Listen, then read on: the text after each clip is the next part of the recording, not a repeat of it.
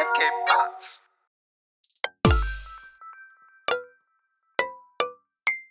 Hey, willkommen zur ersten Folge Dunstquadrat. Ich habe jetzt letztens die fünfte Staffel Black Mirror gesehen. Es sind drei Folgen, läuft gerade auf Netflix. Black Mirror, es geht an sich immer um Technik-Mensch. Also das heißt, wie Technik Menschen verändert, die Gesellschaft verändert. Und ich möchte jetzt gar nicht spoilern. Und oft sind diese Stories auch so, es geht meistens darum, wie negativ Technik sich auf Menschen auswirkt. Und teilweise spielen die Folgen in der Zukunft oder in der Gegenwart, ich glaube nie in der Vergangenheit. Und ich möchte jetzt nicht spoilern, aber in der zweiten Folge, Staffel 5, gibt es eine Szene, da schauen Leute auf ihr Handy drauf und sehen, dass was Schlimmes passiert ist und machen einfach weiter. Was ja an sich normal ist, würde ich jetzt mal sagen.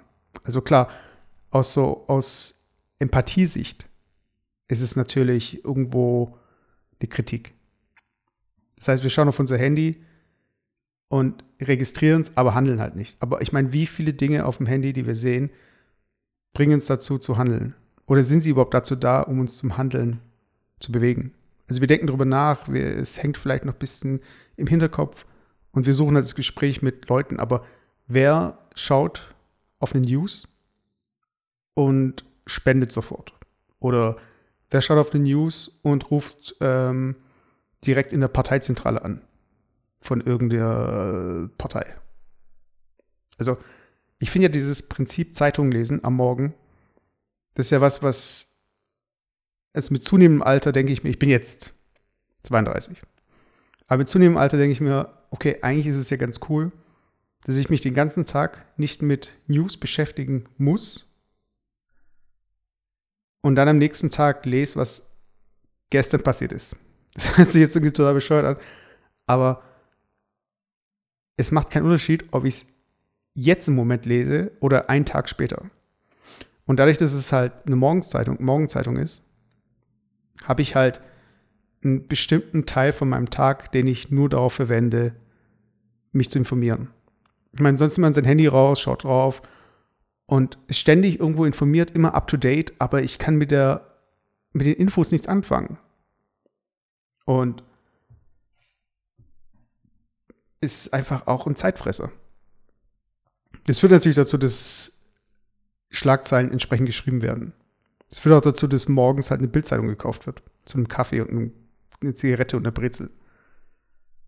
Aber irgendwie ist es ja auch nachvollziehbar, dass Leute auf sowas halt stehen, dass sie auf große Schlagzeilen stehen, dass sie beim Bäcker stehen und dann sich irgendwie so eine Zeitung schnappen und nicht irgendwie äh, das, das muss irgendwie ein bisschen reißerisch sein, das muss und das, das ist halt auch irgendwo so das, das finde ich eher bezeichnend. Das wäre eigentlich so dieser Punkt, der in dieser Folge noch, der eher aufgegriffen werden sollte. Also weniger, dass diese Technik uns diese Informationen zur Verfügung stellt, sondern wie diese Informationen aussehen durch diese Technik.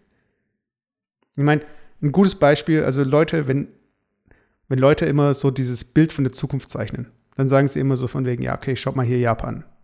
Da sind sie halt alle irgendwie am Handy unterwegs. Und ähm, ich war jetzt letztens in Japan, Urlaub machen und ähm, in Japan ist es ja auch wirklich so, dass manche Dinge akzeptierter sind als in Deutschland.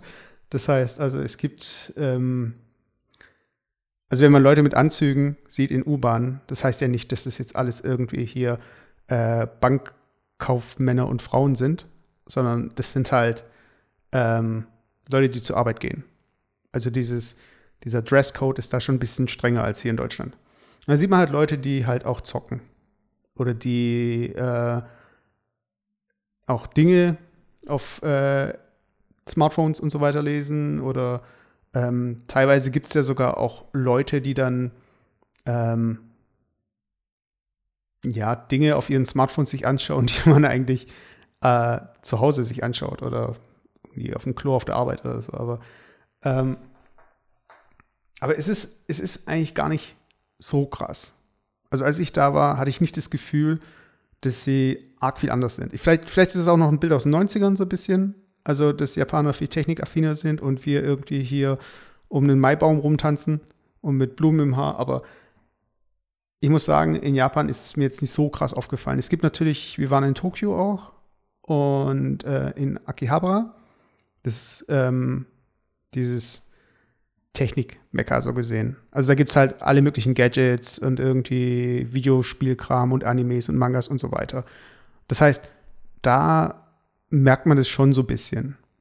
Also ich weiß, ich bin jetzt nicht irgendwie so dieser Elektrosmog-Typ, der da irgendwie in Ohnmacht fällt, wenn er da irgendwie an einem Gameboy vorbeiläuft. Aber ich kann mir schon vorstellen, das, das wäre so ein bisschen so diese Hölle für die Leute, die da halt so krass sensibel sind. Und in Japan, in Japan muss man sagen, die Technik ist zwar immer da und es gibt auch teilweise Technik, wo ich mir sage, so von wegen, okay, das ist jetzt so ein bisschen unnötig, aber es gibt sie halt. Also es gibt zum Beispiel ganz viele Automaten. Das heißt, man kann sich immer und überall einen warmen Kaffee rauslassen. Das ist dann nicht irgendwie ein Kaffee, der in den Becher ähm, hier tröpfelt, sondern das ist dann halt so eine Alu-Dose und ja, eine, eine Dose halt oder irgendwie so eine Art Flasche, aber auch aus Alu. Und die kommt halt warm wirklich raus. Und dann halt sieht man halt die Getränkemarken. Teilweise sind sogar in den Automaten die Flaschen halt drin, so gesehen, also die physischen Flaschen oder so eine halbe Flasche. Und der Name oder ich glaube der Preis ist dann irgendwie blau hinterlegt oder rot hinterlegt. Das heißt, rot ist dann halt warmes Getränk und blau ist halt ein kaltes Getränk. Und die gibt es halt echt überall. Und ich, ich bin so dieser Kaffeetrinker, der, wenn es Kaffee gibt, dann trinke ich ihn gern. Und wenn ich ihn jetzt machen müsste, weil wir jetzt keinen Vollautomaten haben, sondern nur eine French Press, was heißt nur eine French Press? Ich finde es an sich besser, weil das ist eben das Ding, wenn es verfügbar ist immer, dann trinkt man halt einfach automatisch auch mehr. Und wenn man in Japan denkt, denkt man ja immer an Teetrinker. Aber in Japan wird halt auch viel Kaffee getrunken. Aber gefühlt ist irgendwie jedes Land, äh, wenn man, also wenn es dann um Kaffee geht, dann heißt es immer, ja, das ist das totale Kaffeetrinkerland. Aber ich muss sagen, in Japan ist es einfach so diese Verfügbarkeit. Man kommt halt immer an Kaffee. Wir haben auch äh, einen Kaffeeroboter gesehen. Das ist dann einfach so ein Industrieroboter gewesen, der, ähm, wo hat man das Geld reingeworfen? Ich, genau, ich glaube, er musste in den Automaten Geld reinwerfen, aus dem ein QR-Code rausgekommen ist. Das ist dieses, für die Leute, die es nicht wissen, diese quadratischen äh, schwarz-weiß Strichcode, also nicht Strichcode, aber wie, so ein Labyrinth. Das müssen Sie vorstellen, also ein QR, also habt ihr bestimmt schon mal gesehen. Auf jeden Fall muss man diesen QR-Code dann aus dem Automaten nehmen und den unter eine Kamera halten. Und ähm, der QR-Code wird halt eben gescannt. Das heißt, in dem QR-Code steht wahrscheinlich dann ähm, ein schwarzer Kaffee oder Matcha Latte oder wie auch immer. Und der Industrieroboter, der hat halt ein iPad so vor sich oder da hing halt ein iPad dran und da, war halt, da waren halt Augen. Aber das war halt eigentlich nur so dieses, hey, ich sehe dich oder ich reagiere auf dich. Also es ist jetzt, ja, du hast nicht auf dem iPad rumgetatscht, es war eigentlich nur eine Ausgabe. Was macht dieser Industrieroboter? Der nimmt sich halt einen Becher aus einem Schrank und stellt den unter einen Kaffeevollautomaten und drückt auf die Taste. Und dann kommt halt dein Kaffee raus, dann nimmt er den Becher und stellt ihn dir in so eine Box und dann geht er da wieder weg und dann kannst du die Box aufmachen und den Kaffee rausholen. Also im Endeffekt hat dieser äh, Roboter für dich auf diese Taste gedrückt. Und ich meine, das ist halt natürlich jetzt schon unnötig. Und ich glaube auch mehr so eine so ein Fun-Faktor. Ich meine, wir hatten auch an einem Bahnhof, da stand so ein kleiner Roboter und der hatte halt so eine Art, ähm, da war so eine Art Tracking drin. Das heißt, es sah so aus, als würde der, würde er dich beobachten und den Kopf mitdrehen. Aber an sich ist es halt eine Kamera, die halt die Silhouette von dir verfolgt. Und man konnte auf einem Tablet, glaube ich, Orte anklicken oder antippen. Und der Roboter hat dir halt erzählt, was es da gibt. Oder, oder irgendwie, glaube ich, nur reagiert. Irgendwie so von wegen, ah ja, genau. Also es war auf Japanisch, ich weiß es nicht, aber hat sich halt so angehört. Und das sind halt so, so, so Technik im Alltag in Japan, wo ich mir denke, okay, für, für was ist es jetzt genau da? Ist es jetzt da, um irgendwie die Leute zu sensibilisieren oder zu sagen, so von wegen, hey, ist es nicht cool? Stell dir vor, morgen wird dir das Ticket von dem Roboter verkauft oder der Kaffee wird von dem Roboter gekocht. Wäre das nicht cool?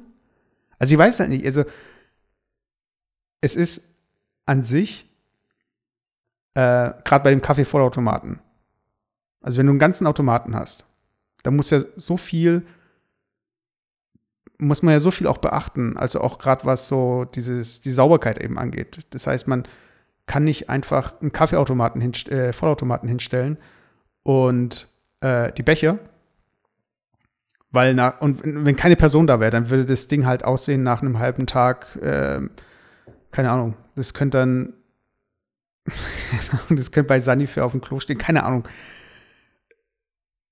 Wenn so ein Roboter einfach wirklich von A nach B und immer die, die, die gleichen Schritte macht, dann muss das Ding auch nicht wirklich, also es wird wahrscheinlich schon gereinigt.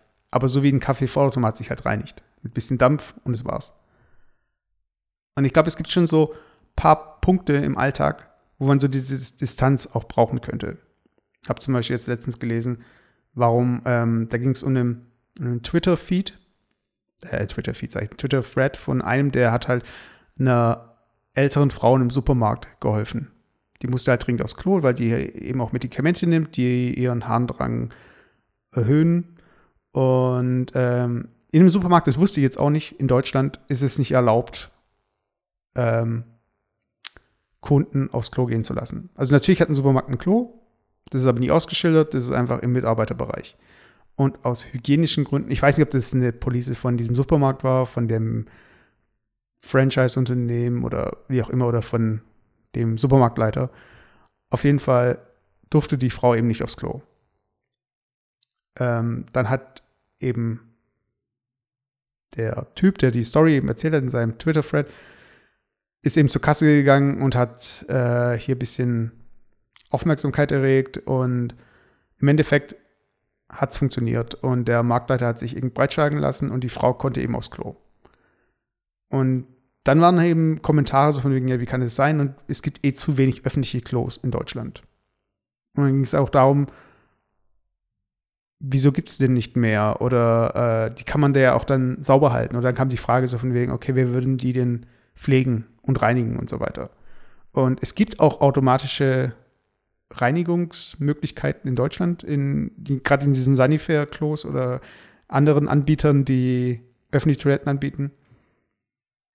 Und dann hat einer gemeint, ja, und wenn einer halt auf die Klobrille kackt. So, dann macht der Roboter halt trotzdem sein Ding. Der wird ja nicht irgendwie dann mit so einer, mit so einem Greifer, der aus der Wand kommt, dann erstmal alles, was so auf der Brille drauf liegt, so wegnehmen sondern da wird einfach dann gedreht. Da wird die Klobrille gedreht und die flutscht dann unter so einem Schieber durch und dann landet halt irgendwie der, alles, was auf dieser Klobrille drauf liegt, in diesem Schieber und dann ist das Ding halt einfach äh, scheiße dreckig. Und dann brauchst du halt wieder eine Person. Und in Japan gibt es halt auch diese Toiletten, die, ähm, ich weiß nicht, ich, es gibt bestimmt auch welche, die sich selbst reinigen aber größtenteils sind die dazu da, dich zu reinigen. Äh, die wärmen die Brille, die Brille ist gewärmt. Es können Geräusche abgespielt werden, dass man so ein bisschen äh, sein Hubkonzert hier abhalten kann, ohne dass man peinlich berührt sein müsste. Und ich glaube, das war's schon. Aber es, es sind halt so diese diese, Moment, diese Momente im Alltag, wo man sich denkt, so, ja, hey, wieso haben wir hier nicht längst irgendwie Roboter?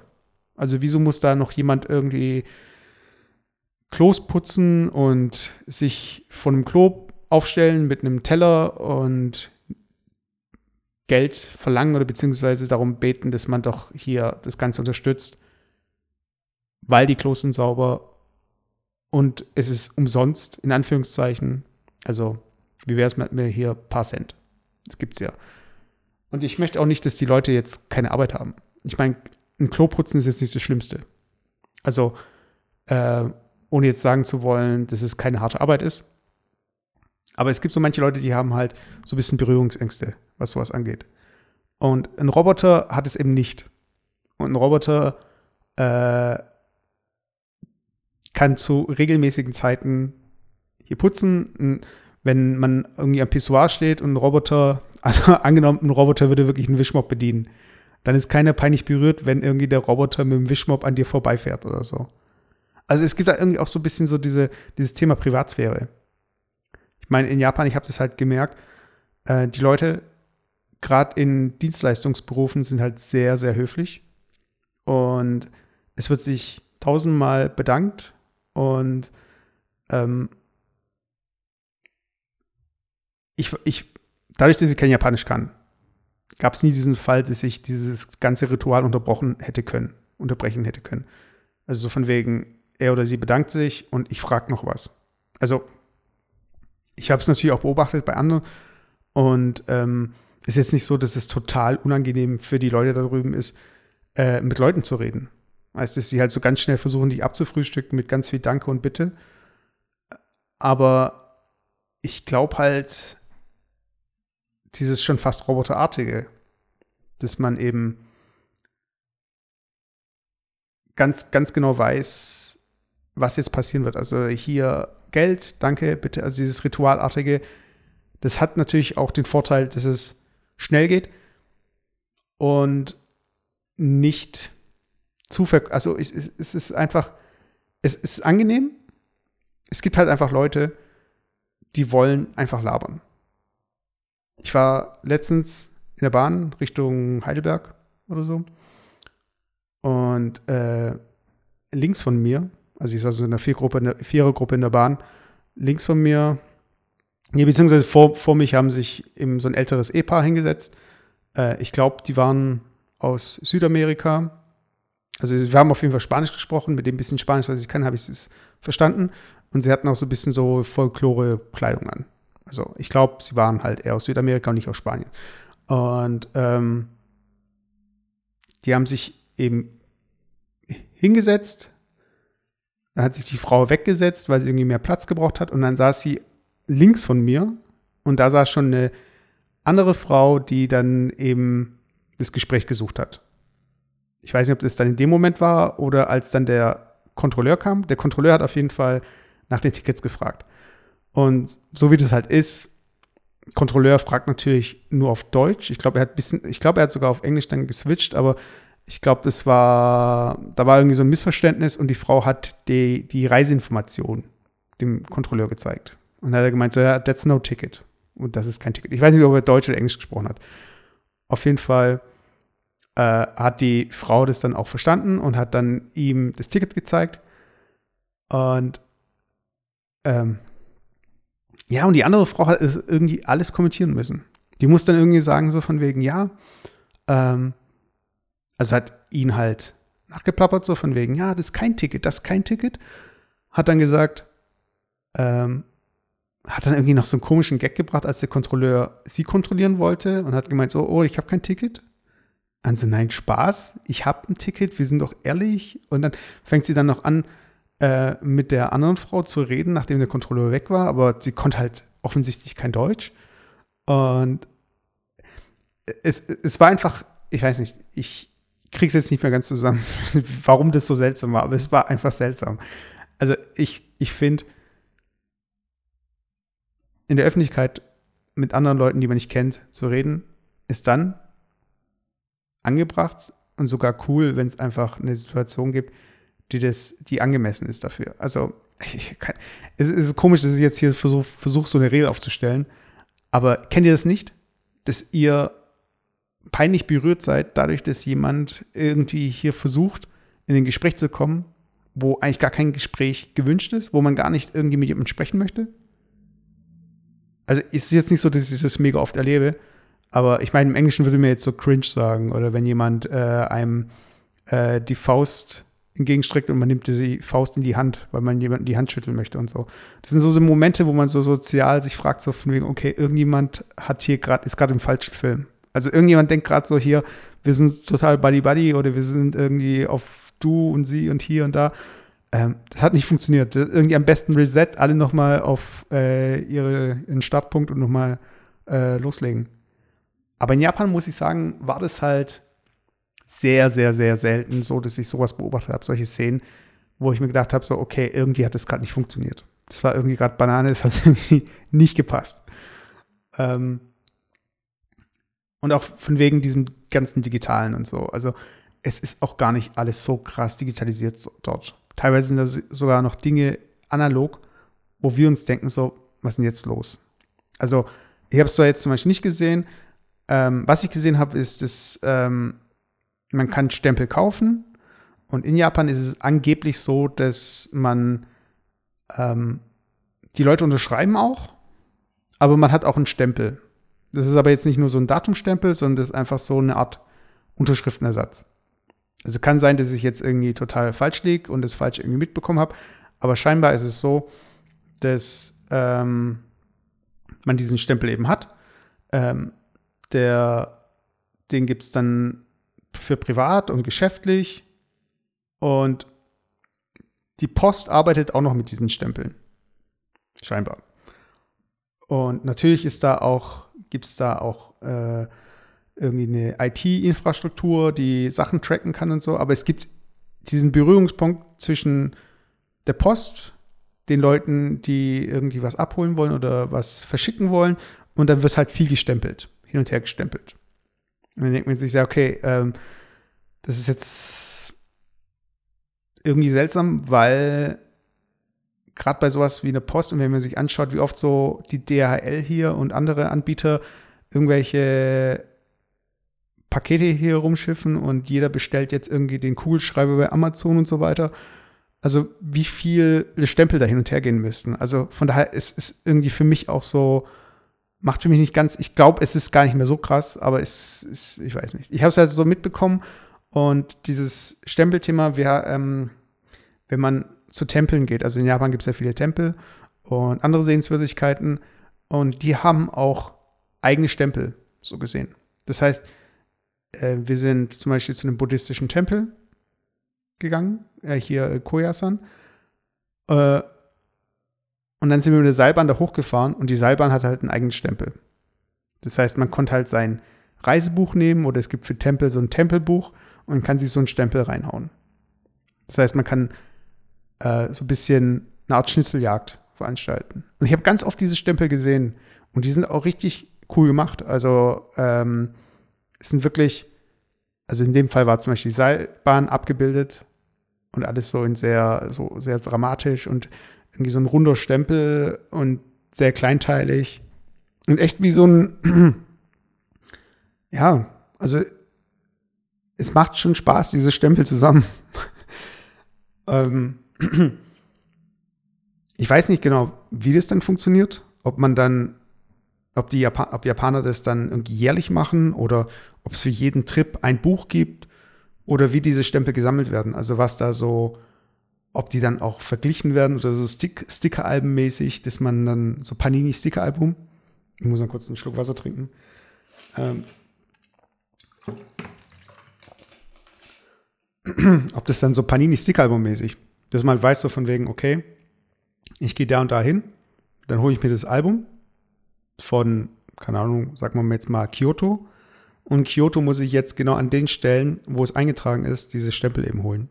Ich meine, vielleicht gibt es das noch nicht. Vielleicht kann ich dann nach Japan gehen und damit irgendwie Big Business machen. Aber für mich sah das so aus, als wären das ganz normale, unbeschriebene, unlinierte Bücher, in die Leute irgendwie Stempel reingemacht haben. Und das ist auch irgendwie cool. Also ich, ich finde, es muss ja nicht alles jetzt hier digitalisiert werden. Aber wenn man sich jetzt zum Beispiel anschaut, gerade wieder das Thema Tageszeitung, ich erinnere mich so, also ich arbeite halt im Beruf, da geht's eigentlich, ich arbeite nur digital. So. Und ähm, da gibt es auch, also Dinge, Unternehmen bringen zum Beispiel Videos raus, wie Microsoft, die zeigen dann so von wegen, wie die Zukunft aussehen könnte. Und dann gab, ich erinnere mich noch an Videos, da waren dann halt Zeitungen abgebildet und die Zeitungen hatten aber den Formfaktor von Zeitungen, so gesehen. Das waren aber Displays. Das heißt, ich habe hauchdünne Displays, die zusammengefaltet sind wie eine Zeitung und die liegen bei mir wahrscheinlich auf dem Küchentisch und ich nehme halt diese dünnen Displays und schlag die halt auf und das ist halt die aktuelle Zeitung von heute. ich meine, okay, ähm, ist cool, dass man so ein bisschen dieses Zeitungsfeeling noch hat. Also, dass man dieses Ritual halt, wenn man diese Zeitung eben so aufschlägt und ihr kennt es ja selbst, wenn ihr irgendwie eine Zeitung umblättern wollt in der Bahn, ist halt irgendwie total banal. Also es stößt mit dem Ellenbogen gegen das Fenster, gegen den Nebensitzer, gegen den Hund und blättert dann halt irgendwie die Seite um und nochmal so und dann fällt irgendwie noch was runter und am besten noch der Prospekt. Und das muss ich eigentlich nicht wirklich übertragen auf heute, oder? Also es muss doch nicht alles genau so funktionieren, sondern nur, um halt so diese Transition hinzukriegen. Deshalb ich, ähm, meine Freundin liest halt, hat eine Zeitung abonniert auf dem Kindle. Ich habe diese App auch auf meinem iPad und habe die dann irgendwie letztens mal geöffnet, um mal Zeitung zu lesen. Und ja, also es ist halt, ich weiß nicht, wie es auf dem Kindle ausschaut, aber das war halt einfach eine Wall of Text mit ein, zwei Bildern und so weiter. Also es da steckt nicht viel Liebe drin. Und ich glaube, die Zeitungen finden das auch nicht so geil, dass man da ihre, dass man da so ein, dass man da so ganz auf dieses Digitale umswitcht. Aber ja, das habe ich halt auch nur gemacht, weil ich irgendwie länger unterwegs war. Ich wäre nie auf die Idee gekommen, das irgendwie selbst zu machen. Und meine Freundin, die fährt halt auch Zug und die hat ein Kindle und die und ja, und ich glaube, es macht dann auch Sinn zu sagen, so, hey, ich will mich informieren und das Medium gefällt mir, das Display gefällt mir. Ich brauche nur noch die passenden Informationen. Und das ist halt so dieses Adaptieren halt. Also wie, wie muss das jetzt funktionieren, dass es halt für alle cool ist. Also so ein öffentliches Klo. Roboter müssen da rumfahren, weil es cooler ist. Als, also nicht cooler im Sinne von, ich kann dann besser irgendwie aufs Klo gehen, sondern es ist halt cooler, dass da nicht Leute, Menschen, die ein eigenes Leben haben, die da nicht irgendwie in diesen Klos irgendwie die Haufen von der Brille kratzen müssen. Oder was auch immer. Von irgendwelchen Partygängern oder irgendwelchen Leuten, die meinen, sie müssen, keine Ahnung, ihre Zigaretten auf einer Klobrille ausdrücken, wie auch immer, was auch immer. Und das macht es halt so ein bisschen, wie soll ich sagen, man kann halt so, so gesehen auch Dinge gestalten, die halt, ja, es ist jetzt, es ist jetzt nicht die Erkenntnis des Tages, aber in manchen Fällen macht es halt einfach Sinn zu sagen, weggehen vom Etablierten und mit Technik eben hier eine Alternativlösung anzubieten. Ich meine, so funktioniert ja Silicon Valley. Es ist jetzt nicht so, dass ich hier jetzt was komplett Neues erzähle, aber es fällt mir, es fällt einem halt dann schon auf. Also auch gerade wenn man in Japan ist oder in einem Land, wo manche Schritte getan wurden, die hier noch nicht getan wurden oder die hier auch kommen könnten. Also wir sind in Japan, sind wir ähm, rumgereist eigentlich. Wir waren jetzt nicht nur in großen Städten, wir waren jetzt nicht nur in Tokio und so. Und äh, weil ich die Bande gerade hier vor mir sehe, ähm, und äh, wir, wir, waren, wir waren natürlich auch in Tokio und am vorletzten Tag nee, doch am vorletzten Tag waren wir in den Ghibli-Studios. Und dazu wollte ich jetzt mal was erzählen.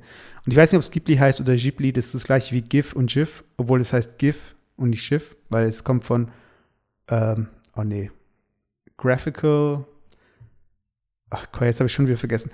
Ähm, es heißt GIF. Die bewegten Bilder heißen GIF, weil es heißt Graphical und nicht Graphical.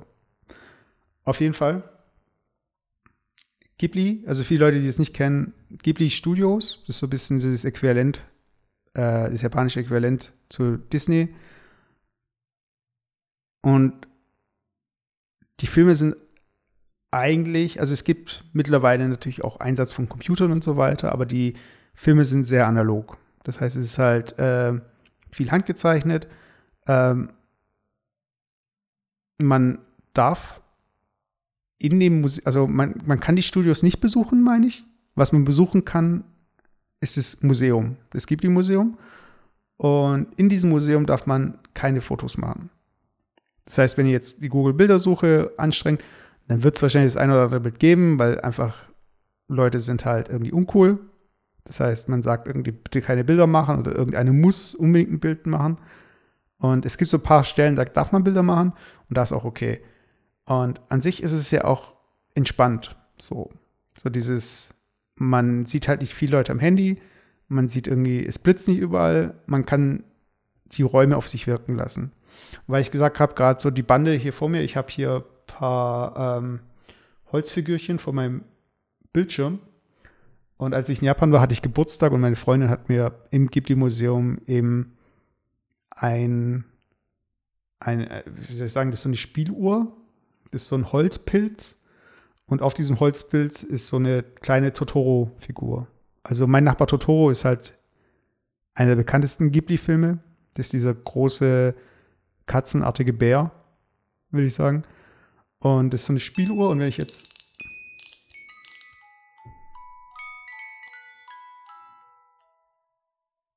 Also ich erkenne das Lied jetzt auch nicht wirklich, aber es hört sich nach Ghibli an und ist einfach ein schönes, ähm, eine schöne Spieluhr. So. Ja, und dann habe ich hier noch von meiner. Okay, jetzt, das Spiel ist gleich fertig. ich glaube, das spielt 10 Sekunden. Ich habe es zu weit auch aufgedreht, aber ist gleich fertig. Auf jeden Fall habe ich mit meiner Freundin dann doch so eine Art Pumba bekommen. Das ist so, ähm, so der macht immer noch weiter. Okay, ist jetzt gleich fertig. Ja, okay. Auf jeden Fall habe ich dann noch so ein, ähm, so eine Art Pumba bekommen, so Timon, so ein Wattenschwein-artiges Ding. Und äh, hat halt unten so ein kleines Gewicht. Und das ist halt wie so eine Art Steh-auf-Männchen, Steh-auf-Schweinchen. Und ähm, ja, das kann man immer so ein bisschen anstupsen und es äh, bewegt sich. Es macht im Podcast auch total Sinn, über Dinge zu reden, die ihr nicht sehen könnt. Aber was ich jemand sagen möchte, ist so, äh, das sind eigentlich so fast meine einzigen Souvenire aus Japan und die sind halt aus Holz und sehr natürlich und ich habe mir keine Videospiele geholt oder so. Ich habe mir irgendwie ähm, keine Gadgets geholt, also nichts irgendwie, wo man sagt so, wenn man drauf schaut, oh, das ist typisch japanisch oder so. Und ähm, ich meine, das hört sich jetzt ein bisschen so an, so von wegen, ja, ich schaue Filme nur auf Englisch. So. Also so ein bisschen, äh, ja, ich mag den Begriff jetzt auch mittlerweile nicht mehr, dieses Hipstermäßige. Aber ähm, ich fand zum Beispiel, ich fand dieses Ghibli-Museum und die Tatsache, dass man da eben nicht fotografieren durfte und äh, dass man sich da eben auch so ein Holzspielzeug mitnehmen kann und so. Ich fand es einfach ja, ein schöner Kontrast zu diesem ganzen Klischee, was auch Japan angeht. Ich meine, klar, im Endeffekt mussten wir auch mit einem Flugzeug hinfliegen und hier, ähm, wir sind viel Bahn gefahren, aber, aber, es ist natürlich immer, es ist, ist, jetzt nicht so, dass ich jetzt irgendwie nach Japan gewandert bin und äh, mir aus Holz irgendwie was geschnitzt habe. Ist natürlich überall immer noch Technik dran und ähm, Umweltverschmutzung und was auch immer. Aber für die Leute, die diese Filme nicht kennen, ähm, das ist nämlich auch so ein Thema von diesem Film. Es geht viel um Natur, um den Mensch und wie die Natur auch, oder beziehungsweise wie der Mensch die Natur ausbeutet, würde ich sagen.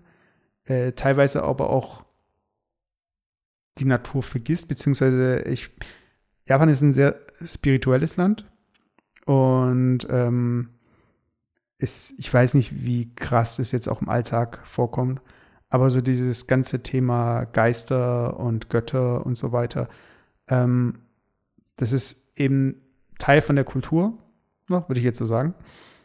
Und in diesen Ghibli-Filmen werden auch Dinge, die nicht sichtbar sind, sichtbar für den Zuschauer. Und auch so dieses, wie soll ich sagen, ich glaube, die Protagonisten in den Ghibli-Filmen sind meistens Mädchen oder Frauen. Und die reagieren so gesehen für uns, so gesehen als Zuschauer, auf diese Umwelt oder auf diese neue Welt oder auf dieses äh, Unbekannte. Und das macht diese Ghibli-Filme eigentlich ganz schön so als so Fenster in so die japanische Kultur, aber auch generell ähm, dieses, dieses Entdecken halt, zusammen entdecken. Also man schaut sich diese Filme an und staunt halt die ganze Zeit. Und die sind halt richtig schön gemacht, analog hier gemalt, gezeichnet und so weiter. Und äh, für die Leute, die es nicht kennen, ich kann es halt echt nur empfehlen und auch den Besuch im Museum. Für die Leute, die dieses Museum besuchen wollen in Japan, das ist ähm, eben ein bisschen, also ist schon in Tokio, aber eher in einem äh, Randgebiet, ich glaube in Minak, ich weiß nicht mehr. Auf jeden Fall, diese Tickets sind halt sehr schnell weg. Und in Japan, da gibt's, es gibt diese Convenience Stores, also die sind so ein bisschen wie Rossmann oder Schlecker, Müller, wie auch immer, DM. Und die gibt es an jeder Ecke und es gibt da viele 7-Elevens und Lawsons und Family Mart. Markt oder Markt. Und man kann online über Lawson eben die Tickets eben kaufen. Die, sind, die werden jeden Monat verkauft für den nächsten Monat. Und die sind auch relativ schnell weg. Also ich erinnere mich, ich habe unsere Tickets um 2 Uhr morgens gekauft. Und die sind aber auch nicht teuer. Also die sind recht günstig. Aber die sind echt schnell weg. Also es gibt, glaube ich, zwei Möglichkeiten. Es gibt diese vierteljährlichen Verkauf. Das heißt, ähm, alle drei Monate werden die Tickets verkauft für die nächsten drei Monate. Und dann gibt es eben diesen monatlichen Verkauf durch Lawson. Und da kann man eben dieses Ticket für den nächsten Monat kaufen. Da muss man ein Datum angeben, da muss man angeben, um wie viel Uhr man kommen möchte und wie viele Personen dabei sind. Da muss man dann äh, Daten eintragen, wie sie eben im Pass stehen. Und ähm, ja, dann kannst du auch hingehen. Und ich kann es ich kann's nur empfehlen, es ist jetzt nicht irgendwie Disneyland, es ist jetzt auch nicht, ähm, es, es, es ist recht klein. Aber für die Leute, die die Welt toll finden, die Ideen, die, wie soll ich sagen, einfach diese, diese Filme. Also den, den kann ich auf jeden Fall empfehlen. Also ich weiß nicht, wie das ist für Leute, die die Filme nicht kennen, ähm, beziehungsweise damit gar nichts anfangen können. Ich weiß nicht, ob die dann da bekehrt werden können. Vielleicht. Ist nicht so teuer. Ist eigentlich gar nicht teuer. Und äh, wenn ihr eh in Japan seid oder plant, nach Japan zu gehen, dann nehmt es auf jeden Fall mit.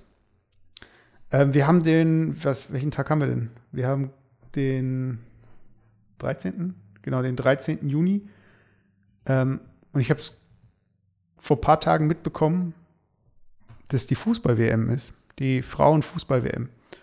Und das habe ich deshalb mitbekommen, weil die USA gegen Thailand 13-0 gewonnen hat. Also ich bin jetzt nicht so dieser krasse Fußballfan.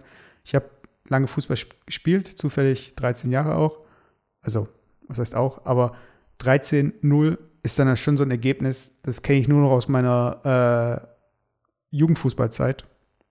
Weil so 13-0, das war mal so ein Ergebnis, das war schon möglich. Aber halt gegen uns. Also so 13-0 verlieren äh, war jetzt irgendwie damals nicht so unüblich. Also zumindest für mich in der F-Jugend oder so. Oder E-Jugend, ich weiß nicht mehr. Aber 13-0 bei dem internationalen Wettbewerb, das fand ich schon krass. Und ich weiß nicht, wie es um euch steht. Fußball, WM, okay, nehme ich noch mit. Ähm, aber Frauenfußball-WM habe ich jetzt noch nicht wirklich verfolgt. Und habe mich aber auch gefragt, warum ich das nicht mache. Also, ich meine, klar, zum einen kennt man halt die Spiele nicht wirklich. Und ähm, es entstehen einfach nicht so gesellige Runden. Also, man hat kein Public Viewing. Man hat, also ich glaube, also ich weiß nicht, vielleicht habe ich es übersehen. Ähm, und es gibt nicht irgendwie dieses, ähm, dieses Gespräch so von wegen. Also es ist nicht so wirklich, und das ist schade, weil ähm, dadurch, dass ich auch keine Ahnung habe, wer die Spieler sind, habe ich mir mal so Highlight-Reels angeschaut vom Frauenfußball, also so Trickvideos, kennt ihr ja. Es gibt dann Videos irgendwie von Messi und äh, Neymar und den ganzen Leuten, die halt aktuell so äh, da abgehen. Ich muss sagen, da gab es natürlich richtig, richtig coole Moves und auch richtig mit Power und die könnten auch genauso funktionieren äh, im Herrenfußball, sage ich jetzt mal. Man sagt ja nicht Herrenfußball, man sagt Frauenfußball. Also man sagt Fußball und Frauenfußball, aber nicht Herrenfußball und Frauenfußball. Und da waren teilweise, teilweise so ein paar Sachen dabei, die hat man natürlich auch schon so gesehen. Ähm, ich habe früher oft Verteidiger gespielt und die meisten Tricks, Trickvideos funktionieren ja nur, wenn der Verteidiger halt schläft oder wenn der irgendwie ausgetrickst werden kann. Weil sonst gibt es halt dieses Video nicht. Weil dann wäre einfach, da versucht jemand einen Trick und der Verteidiger nimmt den Ball ab und das war's. Also da muss man kein Highlight-Video machen. Und ich muss aber sagen, selbst die Verteidiger waren in diesem Video viel eleganter als halt. Also ich, ich, ich weiß nicht, ich erinnere mich an eine Szene. Ich, ähm, Fußball, ich weiß nicht, zumindest in Süddeutschland funktioniert so, Bambini, Knirpse, F-Jugend, E-Jugend, D-Jugend, C-Jugend, B-Jugend, A-Jugend und dann kommen die Aktiven. Und nach den Aktiven kommen die alten Herren. Also das ist so ein bisschen die Aufteilung.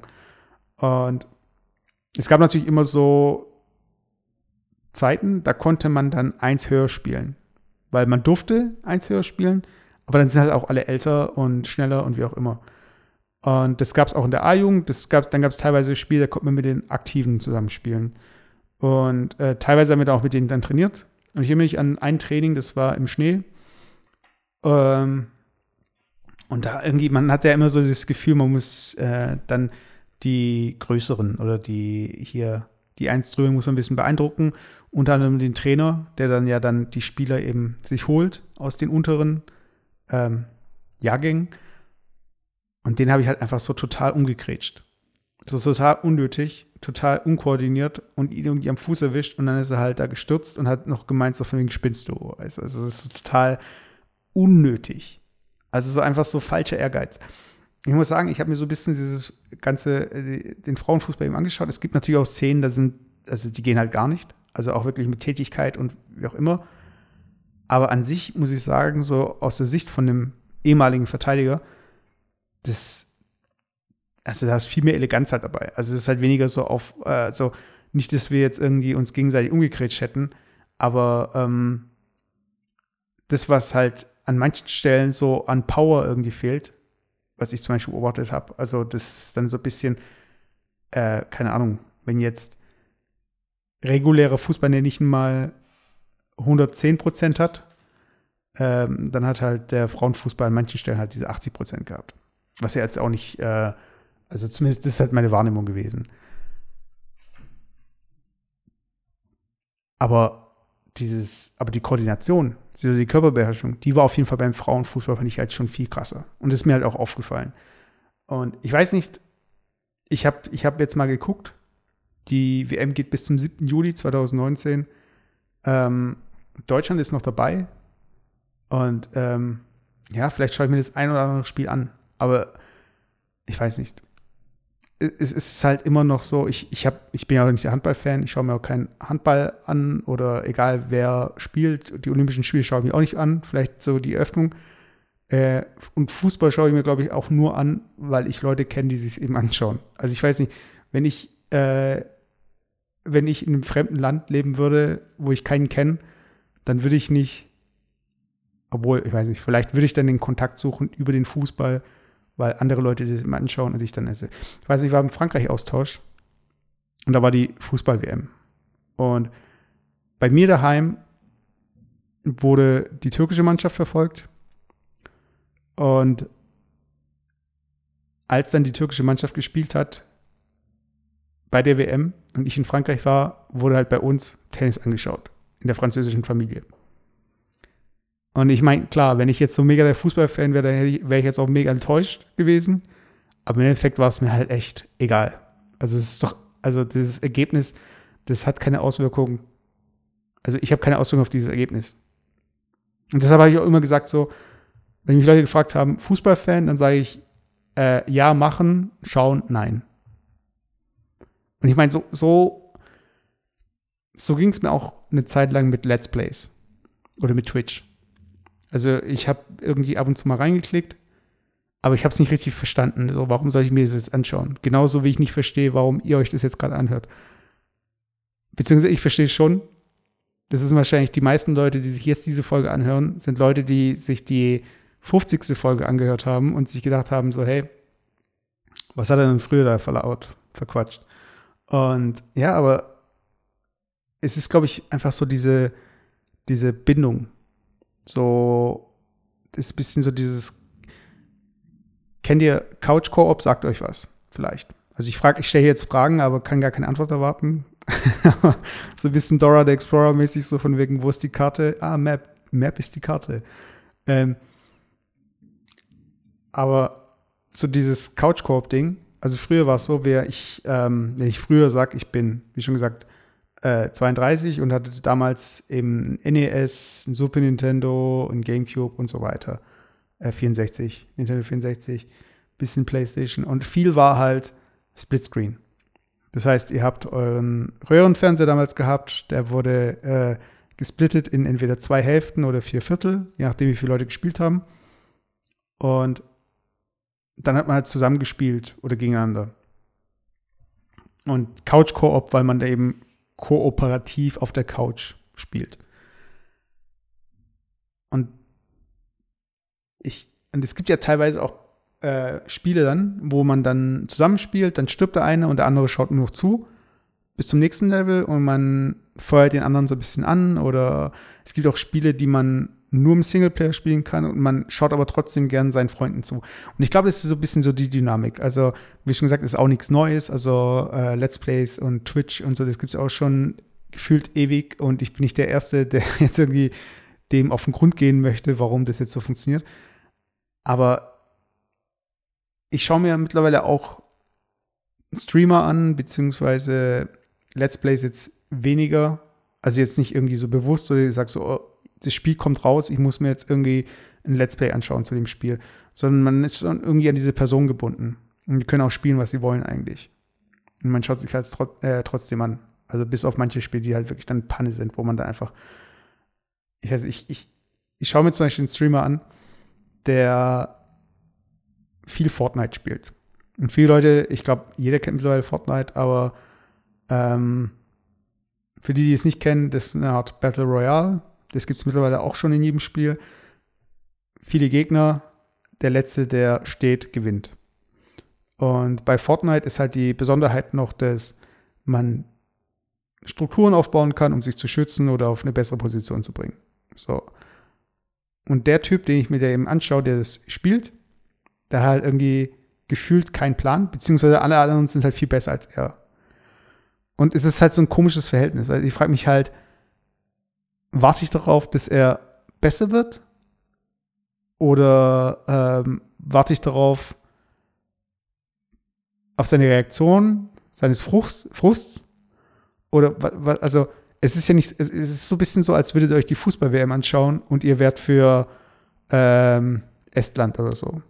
Oder keine Ahnung. Also, es, ihr wisst, ähm, dass ihr keine reelle Chance habt. Ich meine, es gab ja diese WM oder EM, wo Griechenland äh, Europameister wurde. Ich glaube, es war die Europameisterschaft. Und ähm, viele Leute haben sich beschwert, so von wegen hier Ergebnisfußball und immer 1-0 und hier und da.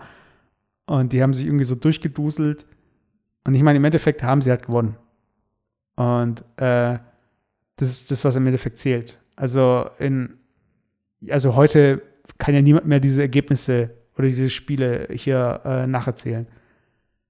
Aber andererseits denke ich mir halt so, ja, eigentlich ist die Mannschaft, die so einen Wettbewerb gewinnen sollte oder wahrscheinlich wird, die Mannschaft, die gegen jeden spielen kann. Ich bin dann immer so, wenn so solche Auslosungen kommen, so, äh, oh nein, wir haben voll die schwere Gruppe. Ja, aber das ist doch scheißegal. Ich meine, irgendwann wird es doch eh dazu kommen, wenn ihr wirklich die Besten sein wollt, dass ihr gegen einen starken Gegner spielt. Und ich meine, ob ich jetzt in der Vorrunde ausscheide und in dem Achtelfinale, ist doch eigentlich egal. Ich meine, es ist nicht insofern nicht egal, ich kann meine Mannschaft länger verfolgen, das verstehe ich schon. Aber ganz ehrlich, also man, ist doch jedem klar, dass manche Mannschaften einfach nicht gewinnen können oder nicht besonders weit kommen werden. Ich meine, natürlich freut man sich halt immer auf diese Underdog-Stories. Also so von wegen, ähm, jemand, von dem man nicht, von dem man glaubt, dass er oder sie oder wer auch immer das nicht schaffen werden und nicht weit kommen werden, dass die es dann im Endeffekt doch schaffen. Das sind so die Stories, die finden wir halt geil. Und vielleicht schaue ich mir auch deshalb diesen Twitch-Streamer an, der einfach jedes Mal dieses Spiel neu startet. Auch jedes Mal, bei Fortnite ist es nämlich so, ihr startet äh, in, einem, in einer Art Bus und der fliegt halt über so eine Insel und äh, ihr seht halt diese Karte, wo dieser Bus sich gerade befindet und ihr könnt an einem bestimmten Abschnitt eben rausspringen. Und dann könnt ihr halt in einem bestimmten Ort landen und dort äh, starten. Also ihr sammelt Waffen ein, ihr äh, versucht halt zu überleben. Und der Kreis wird immer enger und ihr müsst halt Richtung Mitte von dem Kreis eben. Und der Typ, äh, der springt aus diesem Bus und immer an dieselbe Stelle. Und dadurch, dass er streamt, es gibt noch sowas wie Stream Sniper. Das sind Leute, die äh, sich einen Stream anschauen und wenn sie im selben Game sind, oder ich weiß, ich weiß gar nicht, wie die das machen, weil theoretisch ist doch alles Zufall, also wer wie zusammenspielt. Also du kannst ja nicht kontrollieren, mit wem du zusammenspielst in dem Moment. Auf jeden Fall sind da Leute, die halt wirklich anhand von dem Stream sehen, wo die Person sich befindet. Das heißt, egal in welchem Spiel sie sind, die können erstmal an dieselbe Stelle von dieser Insel fliegen und dann irgendwie schauen, ob er da ist. Das heißt, er ist nicht besonders gut. Er fliegt immer an dieselbe Stelle und alle, die wissen, dass er das Spiel spielt, haben potenziell die Chance, ihn an der Stelle zu killen. Und er verliert halt, geht raus, geht wieder ein neues Spiel. Er verliert, geht raus, geht wieder ein neues Spiel. Dann kommt irgendwann so diese, dieses, warum spiele ich das eigentlich? Oder was, ich bin, also, also dieses, dieses Hinterfragen von diesem Spielen. Und ich beobachte dann auch so ein bisschen diesen Chat. Äh, bei Twitch, dieser Chat, der ist so ein bisschen so auf der Ebene von YouTube-Kommentaren. Also teilweise geht gar nicht, teilweise Spam. Und wenn, wenn man halt gewinnt, werden halt ganz viele Ws gepostet. Also von wegen, ja, hier ein Win oder ähm, ja, und dieser Chat geht halt voll mit. Und ich glaube, es ist, das ist so diese Dynamik zwischen, okay, Underdog plus irgendwie dieser Chat, der alles kritisiert, aber wenn man halt gewinnt, einen auch irgendwie total abfeiert. Was ist irgendwie für mich so als Dritter, weil ich bin nicht wirklich im Chat drin. Ähm, ich verfolge jetzt auch nicht extrem krass diesen Streamer, aber irgendwo ist es, es gibt schon eine komische Faszination. Also irg irgendwie ist da was. Und ähm, ich weiß nicht, also ich könnte jetzt nicht Leute einladen und sagen so, hey, wir schauen uns den jetzt an. Genauso wie ich jetzt nicht sagen würde oder mir ein Trikot kaufen würde von der Mannschaft, wo ich weiß, dass sie eben nicht gewinnen. Oder dass sie irgendwie gar keine Chance haben. Oder ich weiß nicht, es gibt ja auch Leute, die hier Bundesliga jedes Wochenende da mit ihrer Mannschaft mitfahren. Und da gibt es Leute, die sind ihr Leben lang von einer Mannschaft ein Fan. Und ob die jetzt aufsteigen oder absteigen, das ist ihnen egal, die sind einfach immer Fan. Und ich respektiere das auf jeden Fall. Aber ich verstehe es auch, dass es Leute gibt, die einfach Bayern-Fans sind. Oder Leute, die Brasilien-Trikots kaufen. Weil es ist ja irgendwo auch logischer, dass man länger feiern kann, wenn man an eine, an eine gute Mannschaft glaubt oder hängt oder an denen irgendwie verfolgt. Genauso gut wie, genauso wie wenn ich einen Streamer anschaue, der potenziell eine Chance hat, äh, auf Turnieren, bei Turnieren mitzuspielen, wo es dann irgendwie so eine Leiter gibt. Weil so ein Underdog eben, der aber nicht irgendwie zu seiner, zu seinem Rocky-Moment kommt oder zu irgendwie hier äh, against all odds, so von wegen hier, äh, niemand hätte gedacht, dass er es schaffen würde. Wenn es nicht zu diesem Moment kommt, dann siehst du einfach eine Person, die nicht besser wird, weil sie immer das Gleiche macht, ähm, die sich im Kreis dreht. Und dann bist du halt irgendwie in diesem, also ich weiß nicht, also man sagt ja, man ist der Durchschnitt von den fünf Leuten, mit denen man sich umgibt. Und vielleicht ist man auch so ein bisschen, vielleicht ist ein, zumindest eine halbe Person eine Person, die man halt verfolgt über Streams und so weiter. wer, wer will von sich behaupten, dass er die ganze Zeit jemandem zuschaut, der einfach nicht besser wird. Also äh, wahrscheinlich marginal wird er schon besser und er ist an sich wahrscheinlich durchschnittlich gut. Also ich glaube, wenn ich jetzt spielen würde, ich habe das Spiel zwei, dreimal gespielt, auch mal auf Mobile ausprobiert. Ja, also ich, bin's, ich bin jetzt nicht irgendwie gehuckt oder ich spiele es auch nicht. Aber wahrscheinlich ist er immer noch besser als ich. Und das muss jetzt nichts heißen, aber ist, also, why? Also warum, warum? Ich meine, okay, bei Twitch ist es natürlich so, er kriegt dann irgendwie auch noch Spenden und er hat Subscriber und so weiter. Irgendwie verdient er damit auch noch Geld. Okay, und wenn er, wenn er eh spielen würde, macht er halt die Kamera an. Okay. Aber das, es, es ist halt einfach, ich glaube, diese uralte, auch irgendwie, ich weiß nicht, ob die so cool ist und ähm, wird angeblich auch, ich, ich glaube, das ist auch falsch zitiert, das hat nicht Albert Einstein gesagt, aber äh, ich glaube, verrückt oder ich weiß nicht, wie es genau ging, aber dass man halt immer dasselbe tut ähm, und ein, andre, ein anderes Ergebnis erwartet. Das ist irgendwie die Definition von verrückt sein. Und ja, ist man dann irgendwie so ein bisschen crazy? Wenn man dann so eine Person die ganze Zeit zuschaut? Selbst oder ist er dann irgendwie so ein bisschen crazy? Leute, wenn ihr zockt, wenn ihr viel zockt. Und ich muss sagen, dieses Couch-Koop-Ding, ich vermisse es so ein bisschen. Es gibt immer weniger Spiele, wo man irgendwie zusammen an einem Bildschirm zocken kann. Und wenn ihr eine Empfehlung braucht für so Couch-Koop-Geschichten, dann ähm, und ihr habt noch eine Wii U, dann zockt Pikmin 3. Ich sag's euch. Ich zock mit meiner Freundin Pikmin 3. Pikmin 3, das ist der Shit. Ich muss sagen, ich habe früher auch klar so Age of Empires und so Warcraft 3 gespielt und so, also diese ganzen Strategiespiele. Aber wie krass man vorm Fernseher irgendwie auf der Couch chillend strategisch hier spielen kann gegeneinander, das finde ich schon krass. Und ich weiß nicht, ich fühle mich immer so, wenn ich so dieses, keine, also wenn gefühlt alle hier, ähm, keine Ahnung, was ist jetzt das neueste, krasseste Spiel? Ähm, ich kann es gar nicht sagen. Ich kann es eigentlich gar nicht wirklich sagen, weil alle spielen Fortnite. Und das ist jetzt nicht wirklich das krasseste Spiel. Also so äh, technisch und obwohl ja, es, ja, mh, hm, keine Ahnung. Und ich setze da immer noch so und spiele halt Pikmin 3 auf der Wii U, weißt du, so eine Generation, die zwei Generationen alt, obwohl ja eine Wii U und dann kam die Switch. Aber für die meisten Leute ist die Switch halt auch schon irgendwie veraltet. Aber wenn ihr eine Wii U habt und jemanden, mit dem ihr spielen könnt, dann holt euch Pikmin 3 und zockt dieses Bingo-Duell und diese Mission zusammen. Das ist halt wirklich so, dieses, das bringt mich halt wieder zurück zu dieser Zeit, wo man einfach nur abgehangen ist bei jemandem, bei dem Kumpel und gezockt hat. Und dann halt auf einem Bildschirm. Und dann gibt es halt natürlich immer die Leute, die auf einen anderen Bildschirm schauen. Und hier, äh, also man, man, man hat einen Frustmoment und den kann man gleich teilen mit der Person, die neben einem sitzt. Und das ist halt was Schönes und Technik entfernt uns nicht immer, sondern Technik kann es auch zusammenbringen. Ich glaube, das ist so ein bisschen so diese Quintessenz von dieser Folge.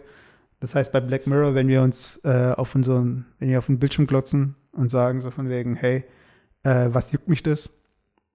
Und da ist diese Distanz, die kann natürlich auch kleiner werden.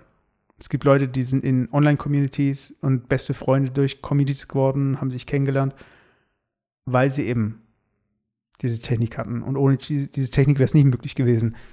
Und vielleicht muss es echt mal so eine Black Mirror-Staffel geben, wo es einfach nur positiv ist. Und es gibt auch viel Positives noch über Japan zu sagen. Da möchte ich in der nächsten Folge noch was zu sagen. Also, ähm, ich habe ja noch zwei andere Podcasts. Hard of Hard mit dem Alex, da reden wir über zwischenmenschliche Beziehungen. Und Jufka Roulade mit dem Philipp, da reden wir eigentlich, wir haben mit Hobbys angefangen und mittlerweile reden wir oder diskutieren wir darüber, was so geht und was nicht geht. Also was irgendwie so, äh, so cool ist und semi-cool.